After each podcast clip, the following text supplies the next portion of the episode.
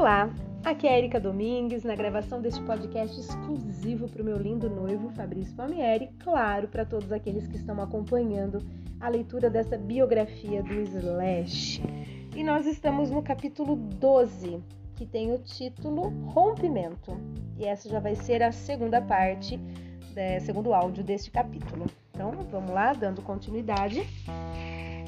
Nem preciso dizer que minha confiança em Axel acabou. Aquela situação toda do contrato era a antítese do, do Guns N' Roses, a meu ver. Tudo girou tanto em torno de Axel desejar o controle que o restante de nós se sentiu sufocado. Fui forçado a um papel secundário, ao passo que Axel estaria agora oficialmente no comando se eu deixasse o contrato dele se tornar válido legalmente. Certa vez ele me telefonou para termos uma reunião particular em seu restaurante italiano favorito, em Brentwood. Fui até lá e, como ele ainda não tivesse chegado, sentei-me no bar à sua espera. Depois que Axel chegou, nós nos sentamos a uma mesa recuada, num canto escuro, como se fôssemos da máfia. Segundo recordo, a reunião foi uma, foi uma tentativa de me coagir a aceitar o acordo que ele e seus advogados propunham, mas de uma maneira bem menos truculenta. Axel tratou a situação como se nós dois fôssemos os fatores mais importantes naquilo tudo tentou me convencer de que estava tudo bem, de que era algo que nós dois estávamos fazendo como sócios. Àquela altura, tentava me atrair para o seu mundo, para me mostrar sua versão das coisas à sua maneira, que foi muito agradável, só que não engoli nada daquilo. Sentei lá e ouvi, não dando muito retorno. A tensão era imensa e havia questões demais não abordadas. Ficou cada vez mais óbvio de que nada do que eu dissesse o faria mudar de ideia e Axel já sabia como eu me sentia. Continuamos nesse clima até que a tempestade desabou mais tarde. Toda a diversão acabara. A situação se tornara deprimente. Achei espantoso que essa banda tivesse dado tamanha virada. Nós, a banda, considera, conce, concederamos a Axel a liberdade ao longo de todos aqueles anos para transformar o que tínhamos numa realidade mórbida que existia apenas na mente dele. Tivemos mais umas duas reuniões como essa no escritório de Doug Goldstein. Então, claro, houve intermináveis reuniões com os advogados sobre essa situação. Foi extenuante. Nem sequer pude entender que porra eu estava fazendo lá. Não importando o que pudéssemos acabar criando na forma de um disco, nada daquilo valia a pena. Os Stones estavam na cidade nesse período, hospedados no Sunset Marquis. Gravavam na casa de Don Was, trabalhando em Bridge to Babylon. Fui até lá assistir algumas sessões e observá-los trabalhar, criar sua magia, fez com que eu me sentisse ainda pior em relação à nossa situação. Tinham uma química que englobava todas as personalidades bem, bem distintas deles sem nunca haver falta de respeito. Kate pegava no pé de Ronnie incansavelmente com suas brincadeiras, mas Ronnie é um cara tão bom e amistoso que sempre levou tudo na esportiva. Só podia ser pelo fato de Kate ser sinistro e super narcisista para ter de implicar com alguém. Não pode fazer isso com Mike ou Charlie, embora ele tente. Eles são tão resistentes que não dá certo e assim tudo sobra para o Ronnie. Tudo o que Ronnie diz é: Kate tem seus humores tirânicos. Por mais que a coisa fique pesada, porém nunca extrapola os limites do respeito mútuo. Numa noite em particular, depois que encerraram o trabalho do dia, fui até o quarto de hotel de Ronnie para um bate-papo. Ele perguntou se eu conhecia Kate. Falei que apenas de vista, nunca tínhamos conversado. Assim, Ronnie levou-me até o quarto dele, apresentou-nos e me deixou lá. Estava escuro, um blues antigo tocando no estéreo. A única lâmpada acesa mal iluminava o rosto de Kate sentado no sofá e o cobria com uma espécie de luz pardacenta e misteriosa. Sentei-me numa poltrona perto da mesa de centro e ele ficou me estudando. Conversou comigo por alguns minutos e de repente tirou uma faca do bolso e girou-a no ar algumas vezes para me mostrar quem mandava no pedaço. Pousou-a com força na mesa entre nós. Hum, valeu, falei. Mais tarde fomos jantar no Chansins. Kate e eu ficamos no bar conversando sobre drogas e cadeia e pude ver que ele já simpatizava um pouco mais comigo. Eu estivera no estúdio ensaiando o dia todo e assim, quando a conversa acabou girando em torno da minha banda, desabafei. Kate ouviu tudo e aí olhou bem no fundo dos meus olhos para dizer: Ouça, existe apenas uma coisa que você nunca faz: você nunca sai. Entendi o que ele quis dizer. Se você nunca sai, não importa o que digam, você estava lá. Se você é sempre aquele que aparece nos ensaios e fica até o fim, mesmo quando os tempos são difíceis e nem todos se entendem, tudo de que seus companheiros de banda não poderão acusá-lo é de ter abandonado o barco. É verdade. Se você aparece cedo para ensaiar ou gravar e fica até o final, é aquele com quem ninguém pode se meter. Um exemplo perfeito é, é a grande canção dos Rolling Stones, Happy, de seu álbum Exilium Manson.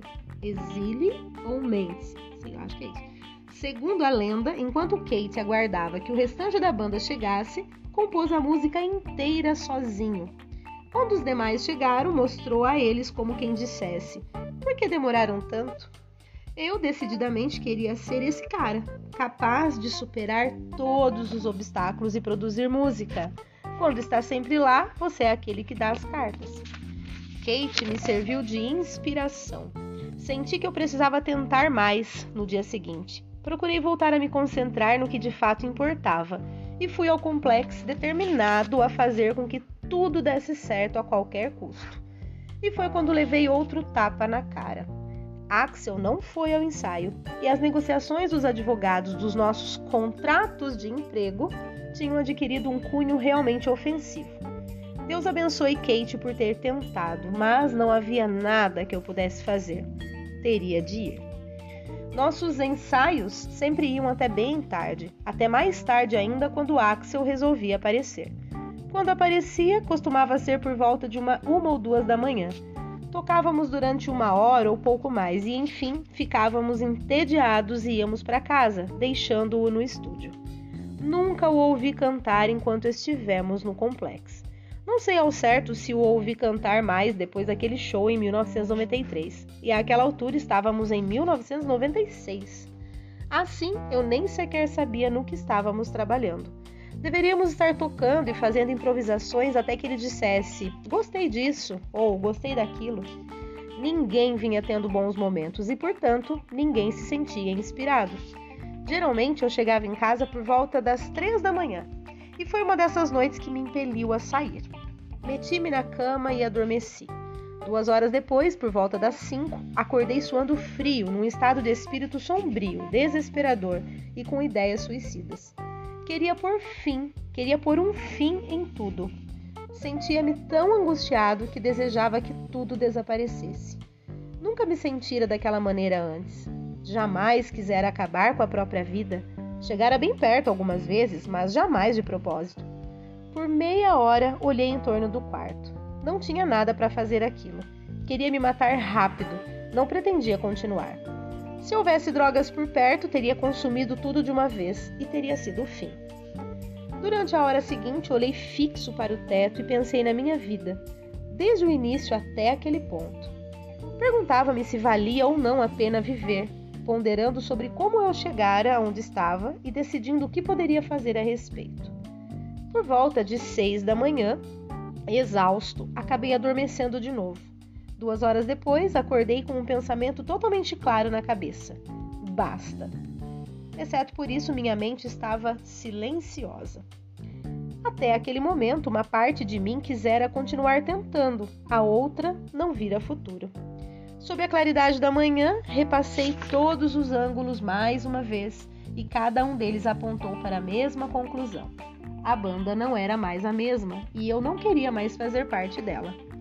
Uma vez que disse isso a mim mesmo, não havia mais nada em que pudesse pensar. Levantando-me da cama, liguei para o escritório da nossa direção, a BFD, e informei Doug que eu não voltaria mais. Já deu, falei para ele. Estou caindo fora. Fui. Desliguei antes que Doug pudesse dizer alguma coisa. Em retrospecto, vejo que fui ingênuo em relação à coisa toda. Não me protegi legalmente porque não achei que precisasse. Na minha concepção, o que era um nome sem os músicos?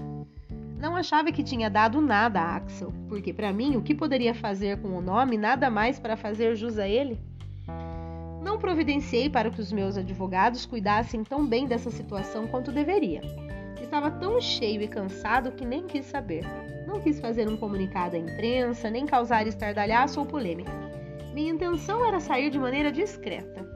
Não desejei que fosse uma daquelas situações em que se vêem dois caras trocando insultos através da imprensa.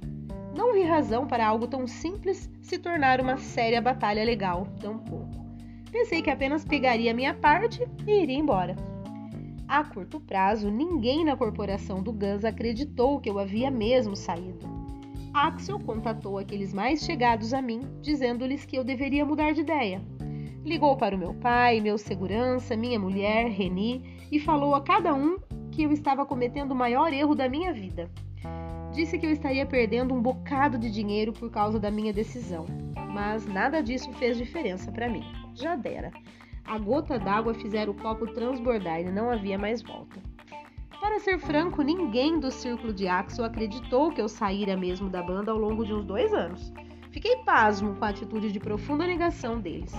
Jamais me comportei como se pretendesse voltar, mas não importava para aqueles caras. Simplesmente não acreditavam que eu preferia não estar no Guns N' Roses a ter de lidar com a realidade de estar no Guns N' Roses. Ó, vou repetir. Simplesmente não acreditavam que eu preferia não estar no Guns N' Roses a ter de lidar com a realidade de estar no Guns N' Roses. Envidei todos os meus esforços desde o dia em que nos unimos para fazer com que o Guns N' Roses se tornasse a melhor banda do mundo. Coloquei o coração e a alma em tudo o que fizemos e não me arrependo nem um pouco de nenhuma das minhas contribuições. Realizamos coisas que outras bandas apenas sonham. Em poucos anos, ultrapassamos metas que bandas como os Stones levaram décadas para alcançar. Não gosto de cantar, contar vantagem, mas se você pesquisar, verá que o que produzimos no período de tempo em que o fizemos é algo que não foi superado por ninguém na história do rock and roll. Depois de ter trabalhado para tornar essa banda tudo o que poderia ser durante boa parte da minha vida, dizer adeus à instituição que eu ajudara a construir era algo tão insólito para mim quanto ser lançado no espaço. Mas, uma vez que o fiz, um enorme peso saiu dos meus ombros, o chumbo desprendeu-se dos meus pés. Era como passar pela descompressão após um mergulho em águas profundas. No dia em que tomei a decisão, acordei cedo, comuniquei o fato aos encarregados de divulgar a notícia e voltei a dormir. Não me lembro de mais nada daquele dia, a não ser que quando tornei a despertar, senti-me revitalizado. A sensação foi de que dormira durante uma semana.